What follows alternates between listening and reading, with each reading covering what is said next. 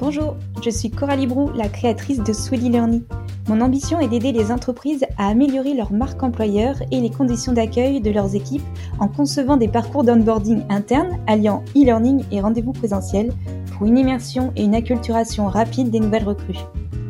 Il y a quelques jours, je suis allée voir une amie qui travaille au service RH d'une société d'édition de logiciels. Face à la pénurie de développeurs, elle et son équipe ont mis en place un parcours d'intégration efficace qui en fait la force de l'entreprise dans le secteur du recrutement. Suite à ses conseils avisés, je l'ai interviewée sur son expérience personnelle.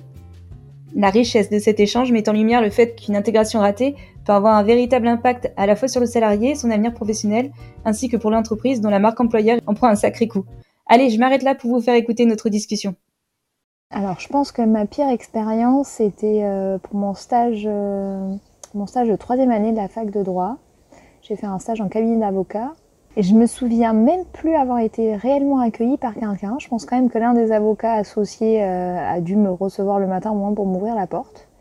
Et on m'a mis dans une immense salle, euh, salle de documentation où tu avais un peu tout pour faire des recherches. Et on m'a apporté au compte-goutte des sujets sur lesquels il fallait que je travaille au fur et à mesure, mais sans avoir ni de deadline, ni de référent.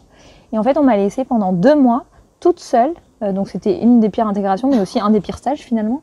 On m'a laissé deux mois toute seule dans cette grande salle, avec aucun autre stagiaire avec moi, ni, aucun avocat, rien du tout. Et on me faisait travailler sur des sujets euh, qui n'avaient pas vraiment de sens non plus pour leur dossier. Donc euh, tu sentais que c'était en gros un partenariat avec la fac qu'il fallait prendre des jeunes, mais qu'il n'y avait vraiment aucun intérêt de nous faire travailler là. Et du coup, eh ben, je me suis dit que le métier d'avocat, c'était vraiment pas pour moi. Notre expérience alors euh, euh, Non, après les autres, euh, mis à part l'entreprise dans laquelle je suis actuellement, c'était des intégrations un peu classiques où bon, t'arrives, t'as quand même, t'es accueilli par ton manager, t'as les outils informatiques qui t'attendent, pas toujours encore tous les logiciels, mais voilà.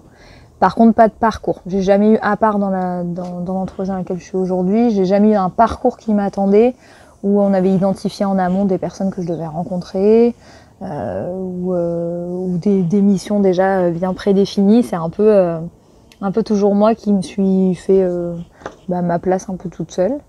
Alors que dans la dernière entreprise, voilà, j'ai beaucoup plus l'habitude de tendre le collaborateur avec déjà des rendez-vous qui sont pris pour lui, euh, des personnes identifiées qu'il doit, doit rencontrer dans les premières semaines, deuxième semaine, troisième semaine, un point de renouvellement de période d'essai qui est prévu à l'avance.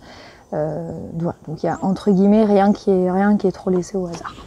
Et donc euh, par rapport à ce vécu-là, maintenant ce que tu penses d'un parcours d'intégration bah, au contexte actuel avec tous les problèmes là, de turnover, des gens qui décident de partir je pense que c'est du retour des collaborateurs, c'est un, un élément important que de se sentir attendu déjà. Donc je pense que le parcours d'intégration, il commence avant l'intégration.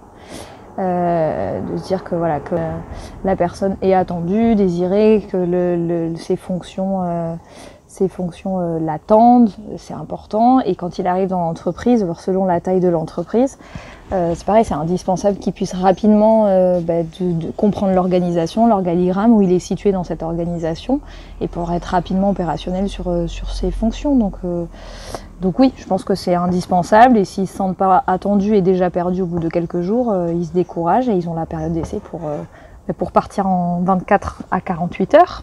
Donc pour une entreprise, c'est du, du gâchis et humainement et financièrement. Vous avez estimé à peu près le coût ça dépend des postes, ça dépend aussi de la rémunération de la personne, mais sur des postes typiquement très techniques, euh, comme des postes de développeur, on met 3 à 6 mois à recruter quelqu'un. Tu travailles pendant 3 à 6 mois pour essayer de trouver la personne. Si elle te claque entre les doigts euh, pendant la période d'essai en quelques semaines, euh, ben voilà, après tu le ramènes au, taux horaire des gens qui ont cherché ou des cabinets. Et ça peut, ça peut vite chiffrer. là, j'ai pas, j'ai pas en tête, mais si tu fais appel à un cabinet et qu'ils prennent euh, ils prennent à peu près 18 à 19% de la rémunération de la personne. Bah, tu peux vite te retrouver à avoir balancé entre 10 et 15 000 euros euh, mmh. par la fenêtre. Donc oui, donc il y, a un, y a un intérêt d'essayer de les sécuriser euh, sur, euh, sur cette phase-là, euh, sur cette phase-là du. Les trois premiers mois, la ouais. période d'essai, quoi. Ouais, exactement. Ok. Bon, c'est cool. T'as envie de rajouter autre chose ou pas? À moins que tu veuilles parler de la sortie. dans les autres entreprises, c'était une catastrophe. À partir du moment où la personne a annoncé son départ, c'était très mal géré. Euh, comme si elle était déjà un peu partie à partir de l'annonce. Donc chez non là, pour le coup chez ITsoft, euh, ça a toujours existé. La personne qui sort a toujours un, un, entretien qui été consacré et par son manager et par les ressources humaines pour essayer de comprendre les raisons, mhm. voir si nous on peut agir aussi euh, bah, dans le futur sur ces raisons-là ou pas, si on peut rectifier certaines choses, euh, essayer de le rattraper si on a la possibilité de le rattraper, et si on peut pas, bah, que son expérience euh, auprès de l'entreprise euh, soit la meilleure possible jusqu'à son départ. Euh, et qui puisse bah, du coup laisser. Euh, on sait qu'aujourd'hui les avis aussi sur Internet euh, comptent beaucoup et qui puisse laisser un avis positif sur l'entreprise, même s'il a décidé de la quitter parce que envie de changement ou d'autres raisons valables. Et c'est ici que se termine ce premier podcast au sujet de l'onboarding. Si vous aussi vous souhaitez témoigner sur une anecdote d'intégration réussie ou bien sur les conséquences d'un accueil sommaire en entreprise, contactez-moi, ce sera un plaisir d'en discuter ensemble. Rendez-vous sur cellulearning.com et envoyez-moi un message. À bientôt!